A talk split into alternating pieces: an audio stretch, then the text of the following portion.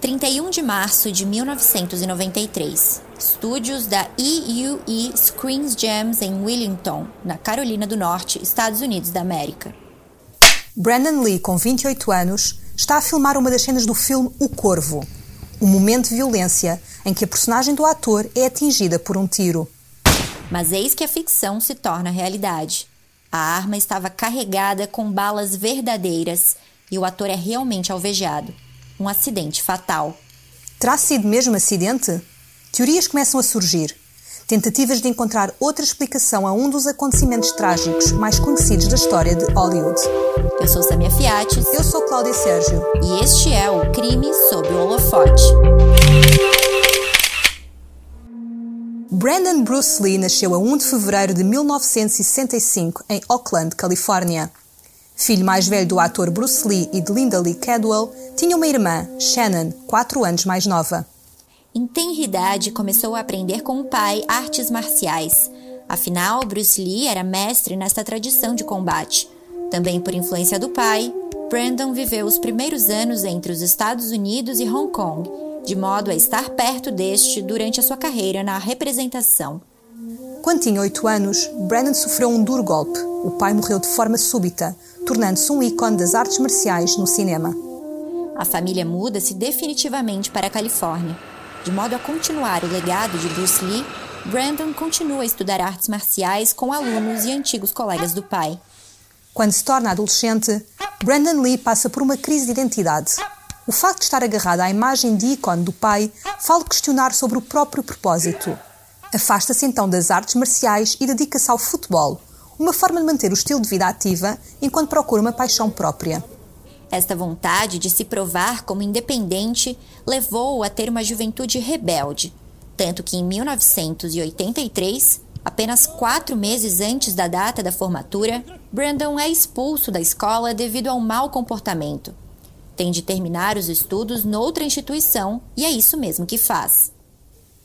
Terminado o ensino secundário, Brandon troca a Califórnia por Nova York. Na Big Apple, volta a ver o seu destino a cruzar-se com o do pai, percebe que é no cinema que quer fazer carreira. Começa a ter aulas de teatro em Nova York e decide tirar um curso de representação universitário. É admitido na Emerson College, em Boston, Massachusetts. Durante o período do curso, entra em diversas peças e conclui com sucesso os estudos. Em 1985, regressa a Los Angeles, na Califórnia, para tentar a sorte em Hollywood. Em 1986, tem a sua estreia no cinema com Kung Fu The Movie, filme inspirado na série de sucesso Kung Fu, protagonizada por David Carradine. Brandon volta a ligar-se às artes marciais neste trabalho, algo que lhe provoca algum incômodo. Tem receio de ser demasiado associado ao pai e ao trabalho que este fez. No mesmo ano, tem o seu primeiro papel de protagonista com Legacy of Rage, um filme de ação que também traz memórias do pai, já que muitas das cenas foram filmadas em Hong Kong. Seguem-se mais papéis em filmes de ação, em 1991, Brandon é convidado a interpretar o próprio pai numa película biográfica. Recusa, justificando que a ideia de interpretar Bruce Lee nas suas várias facetas o iria deixar incomodado. Dwight Little, que trabalhou com o ator em 1992, explicou em entrevista ao The Hollywood Reporter o sentimento do jovem em relação a esta questão. Ele quer ser conhecido por ser o Brandon Lee, não quer explorar a imagem do pai. Ele é devoto da memória do pai, mas não quer que as pessoas digam que ele é um pequeno Bruce Lee. No outono de 1992, Brandon Lee consegue o papel principal em O Corvo, que tem realização de Alex Proyas e é a adaptação da novela gráfica com o mesmo nome. Estava entusiasmado e muito dedicado a este trabalho. Vai para a Carolina do Norte, onde as filmagens vão acontecer. Segundo o produtor Jeff Most, Brandon conhecia bem a história e a personagem que iria representar, um músico de rock que é trazido de volta dos mortos por um corvo sobrenatural e que tem como missão vingar a sua morte e a da noiva às mãos de um perigoso gangue. O ator e o realizador analisaram juntos filmes de artes marciais, de modo a preparar as cenas de luta de O Corvo. Ficou decidido que a personagem iria ter movimentos únicos para representar o seu lado mais místico. Brandon também pediu para o seu figurino ser inspirado no cantor Chris Robinson. De modo a não parecer um lutador, mas sim uma estrela de rock, Brandon seguiu uma dieta restrita e seguiu um plano de treino para perder massa muscular.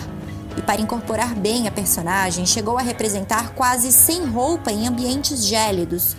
Toda a equipa do filme se dizia impressionada com a dedicação do ator, e ninguém imaginava a tragédia que iria acontecer.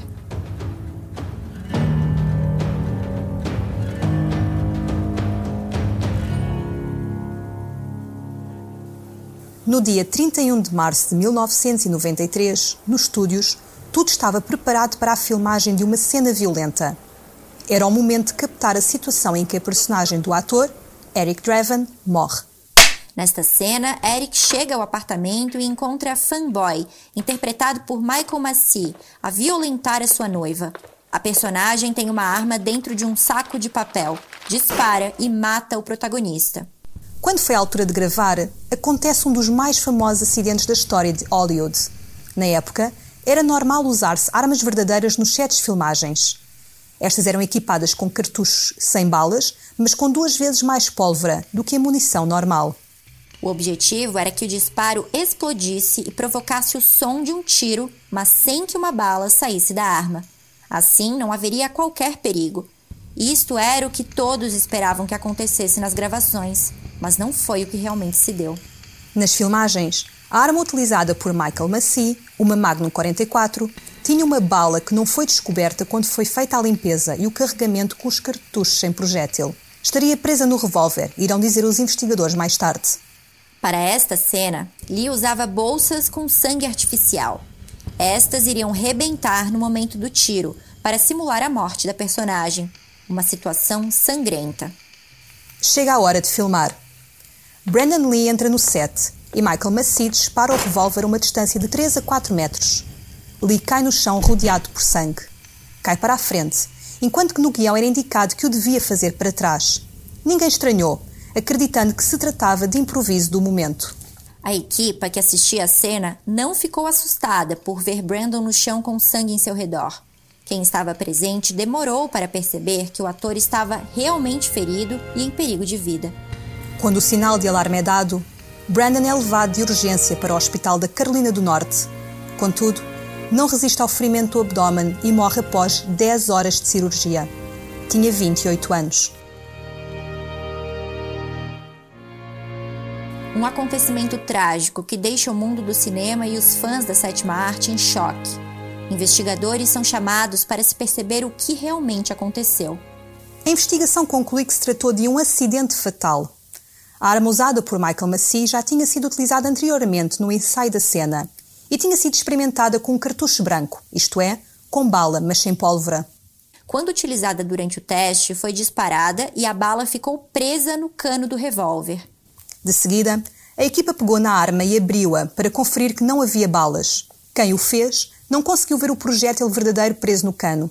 Carregou a arma com cartuchos falsos, ou seja, sem bala mas com pólvora, para dar efeito realista, e entregou-a ao autor. Quando Massey disparou a arma durante as filmagens, o cartucho falso empurrou a bala, atingindo Brandon fatalmente no abdômen devido à curta distância que o ator estava da arma. Ao mesmo tempo, o disparo perfurou as bolsas de sangue falso que o ator trazia para simular a morte na cena. Ninguém estranhou que caísse rodeado de sangue, mas só pouco depois perceberam que nem todo era falso.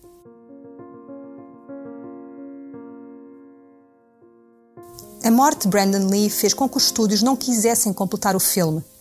Não queriam estar associados à tragédia. Contudo, a meia-noiva do ator, Elisa Hutton, tinham outra vontade. Apesar de devastadas, as duas mulheres lutaram para que o filme fosse concluído. Acreditavam que era uma forma de homenagear a memória do ator, concluir o trabalho que deixou por terminar e apresentá-lo ao mundo. Quando o ator morreu, faltavam apenas oito dias de trabalho para dar por concluídas as filmagens. A maior parte das cenas estava gravada e, no plano, Lee apenas estava escalado para mais três dias. Depois de muitas recusas, a mãe e a noiva do ator encontraram uma resposta positiva por parte da Miramax. Este estúdio ainda acreditava no filme. Terminou graças aos duplos e a alguns efeitos especiais e lançou-o para o cinema publicitou sem fazer referência à morte do ator principal. Em julho de 1994, O Corvo chega aos cinemas. Nos créditos finais surge uma homenagem para o Brandon e Elisa. mensagem simples, mas que tocou os espectadores. A estreia foi um sucesso, com lucros a atingirem os 10 milhões de euros.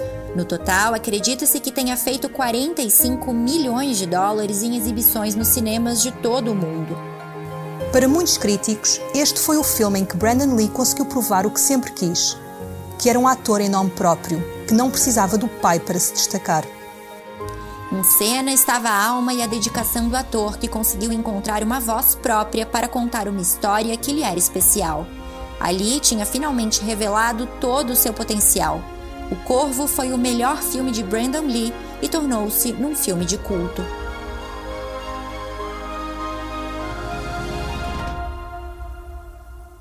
Apesar de a morte de Brandon Lee ter sido explicada como um acidente, há quem não acredite que esta seja a verdade. Questionou-se o facto de o supervisor das armas não estar presente no momento em que a cena com a arma verdadeira foi gravada. Este deveria ser o último dia de filmagens com armas, por isso muitos estranharam a ausência deste responsável.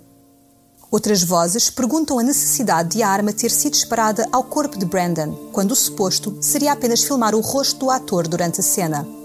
Há quem enalteça que o médico responsável pela cirurgia após o acidente não tenha sido o mesmo que assinou o relatório de autópsia. Estas incongruências fazem os fãs levantarem a hipótese de que não houve acidente, mas que a morte de Brandon foi sim premeditada. Muitos acreditam que a morte de Brandon Lee está relacionada com a morte do pai, Bruce Lee, 20 anos antes. Segundo uma das teorias, os dois morreram às mãos do mesmo grupo da máfia chinesa.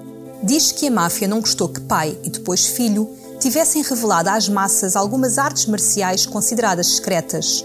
Também se fala em vingança da máfia por Bruce ter recusado entrar em filmes apoiados por esta organização, com a retaliação a recair também sobre o filho. Era pretendido que o nome Lee não voltasse a ser associado a uma estrela mundial. Há também quem fale de uma maldição na família Lee, uma situação sobrenatural direcionada a todos os homens desta família, tendo atingido não só Bruce e Brandon, como também outras gerações. Nenhuma destas teorias tem algum fundamento para as autoridades que investigaram o caso. Em 2005, Michael Massey, o ator que disparou a arma contra Brandon Lee, deu uma entrevista ao programa Extra e falou sobre a tragédia que aconteceu nas filmagens de O Corvo. Desde a morte do Brandon, tenho uma grande consciência dos riscos de fazer um filme. Colocamos em situações perigosas, sem nada a proteger o corpo, e usamos adereços que nos podem magoar, especialmente se não forem usados com cuidado. Espero que não volte a repetir-se. Sobre o que aconteceu a Brandon, diz: foi um acidente trágico e é algo com o qual viverei até ao fim dos meus dias. Demorei algum tempo a conseguir seguir com a minha vida. Nunca senti necessidade de falar sobre o assunto com ninguém, além da sua noiva e mãe. Tive de encontrar uma saída desta situação para conseguir continuar. Foi um processo longo e muito introspectivo. Mas acho que nunca se ultrapassa uma situação destas. Michael Massey procurou sempre chamar a atenção para as questões de segurança nos sets dos filmes, Morreu em 2016, aos 64 anos, com cancro no estômago. Elisa Hutton, a namorada e noiva de Brandon, permaneceu em silêncio sobre o caso até outubro de 2021. Apenas se deu dar uma entrevista neste ano para falar da tragédia que aconteceu nas filmagens de Rust, em que Alec Baldwin disparou uma arma durante uma cena e matou a diretora de fotografia, Alina Hutchins, de 42 anos. Há 28 anos fiquei devastada e em choque com a tristeza de perder o amor da minha vida de uma forma tão sem sentido. O meu coração sofre por ver o marido e o filho da Alina Hutchins a passarem pelo mesmo e por todos os que estiveram ligados a esta tragédia que poderia ter sido evitada. Peço a quem está em posição para tal para que sejam consideradas alternativas ao uso de armas verdadeiras em filmagens. Disse à revista People. Brandon Lee e Elisa Hutton tinham um casamento marcado para o dia 17 de abril de 1993. O ator morreu cerca de duas semanas antes da desejada data. Dez anos após a morte de Brandon, Elisa casou-se. Tem agora uma filha, é divorciada, vive em Los Angeles e continua a ser grande amiga da família de Brandon.